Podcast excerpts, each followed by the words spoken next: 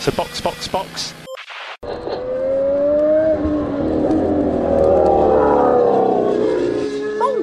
Sejam bem-vindos ao sprint de notícias do Box Box Box, sua pílula diária de Fórmula 1 para acelerar o seu dia. Hoje é quinta-feira e essas são as notícias da Fórmula 1 que você precisa para ficar informado. MP1! Horários e previsão do tempo para o fim de semana de corrida no Canadá. Sebastian Vettel e Daniel Ricciardo retornam às pistas em carros de Fórmula 1. Daniel Ricciardo como comentarista? Rumores de acerto de Lewis Hamilton com Mercedes antes do GP do Canadá.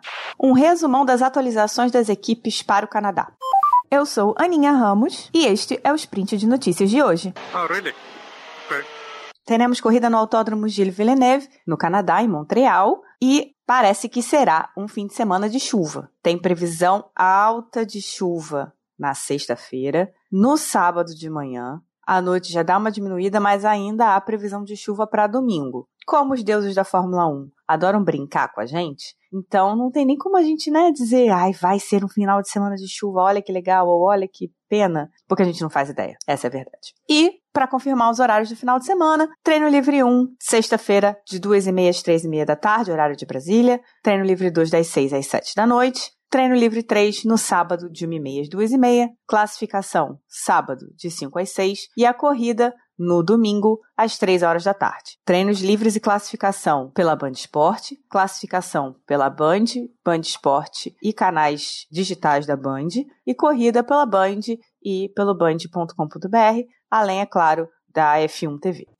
A Red Bull vai fazer um evento em Nürburgring chamado Fórmula Red Bull Nürburgring e vai colocar vários pilotos para correrem com carros e aparentemente motos também no lendário Nordschleife, que é aquela pista gigantesca ali de Nürburgring. Eles anunciaram o Daniel Ricciardo, que hoje é piloto de testes da Red Bull, e Sebastian Vettel, quatro vezes campeão pela equipe austríaca. Outros pilotos devem ser anunciados. Eles falam em grandes nomes do automobilismo em duas e quatro rodas. Então, podemos ter aí nomes patrocinados pela Red Bull, também do MotoGP, né? E também jovens talentos do automobilismo. O evento vai ser no dia 9 de setembro.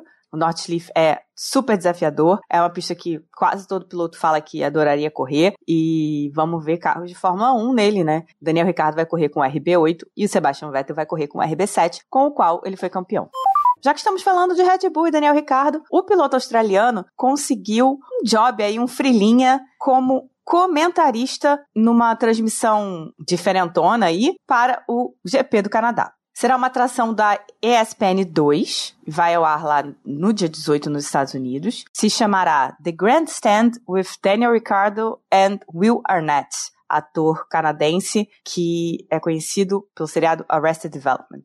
E eles vão falar com convidados e falar da corrida enquanto ela acontece. Vai ser uma forma diferente de ver a corrida. Parece interessante, né? A gente aqui no, no Brasil não vai ter lá muito acesso, né? ESPN2, acho que a gente não deve ter. Mas muito legal de ver essa nova faceta aí de Daniel Ricardo, que me parece que se daria muito bem nesse tipo de programa, porque ele é bem extrovertido, aquele jeitão, aquela coisa das brincadeiras e tudo mais. Então vai ser diferente. Será que vai dar certo? Ele corre o risco de sair da linha do, do engraçado e chegar na linha do cringe, né? Vamos ver o que, que vai acontecer. Toto Wolff já tinha dito que queria fechar a renovação de Lewis Hamilton antes do GP do Canadá. Eles estavam negociando, tudo isso era previsto pelo Toto. Ele disse que estava se esforçando para isso e tudo mais. Já tinha contrato na mesa, que era uma questão de assinar, era acertar um número aqui, um número ali. E nessa quarta-feira saiu aí um rumorzão de que já está assinado um contrato entre Lewis Hamilton e Mercedes de um ano, né, com a opção de renovar por mais um, num valor de 50 milhões de euros acredito que não é um valor que seja desproporcional para o que o Lewis Hamilton representa para a marca Mercedes, né? E faz sentido. Esse rumor aí parece verídico. É um, é um rumor que faz sentido. Então, vamos ver se rola, de fato, um anúncio do Hamilton aí nesse, durante esse final de semana do Canadá, que é mais do que esperado a Mercedes e o Hamilton hoje, um é a cara do outro, ninguém consegue ver um sem o outro. Hamilton ainda busca o seu oitavo título pela equipe, né? Ele ainda é o cara que vai ajudar e, e vai guiar o, o George Russell para ser o próximo nome aí da Mercedes, ainda esperando o Kimi Antonelli que vem aí nas categorias de base arrasando. Mercedes está aí com o futuro bem traçado e o Hamilton ainda faz parte dele.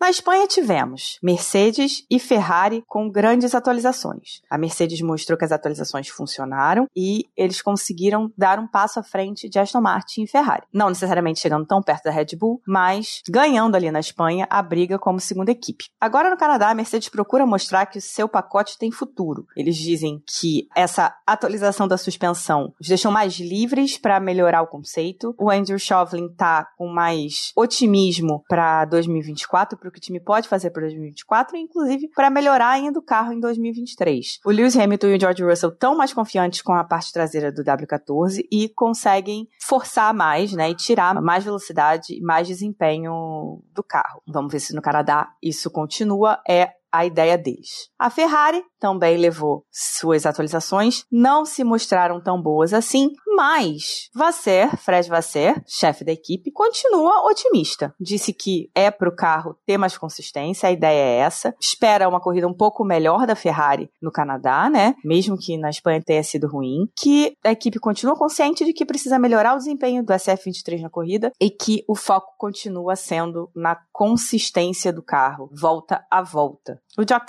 que é técnico de pilotos, né? Ele é o cara que ajuda os pilotos a se desenvolverem, inclusive o Charles Leclerc, fez questão de dizer que essa mudança da Ferrari, né, dos sete pods, né, dessa área do corpo do carro mudar e sair daquele conceito do banheirão para um conceito bem mais próximo do da Red Bull, mas ainda ali com algumas coisas muito próprias suas. Essa ideia já vem rolando desde os testes, né, de pré-temporada e que a Ferrari testou muito antes de colocar no carro. Então, se está no carro é porque eles realmente acreditam que funcionou e que não adianta copiar ninguém sem entender como é que esse conceito do outro pode funcionar no seu carro e se pode funcionar no seu carro. Por isso que certas atualizações demoram bastante para chegar. A Ferrari parece otimista ainda com as atualizações e a tendência parece ser continuar desenvolvendo nessa direção Red Bull. Não necessariamente para ficar com o carro igual, né? Mas talvez trazendo ali o melhor dos dois mundos, um, um caminho mais Aston Martin de si. E quem vai levar de fato atualizações para o Canadá vai ser a Williams. A Williams vai levar um pacote novo de atualizações que vai só para o carro do álbum e aí eles vão conseguir fazer a comparação, como a Ferrari fez na Espanha, entre o álbum e o Sargent,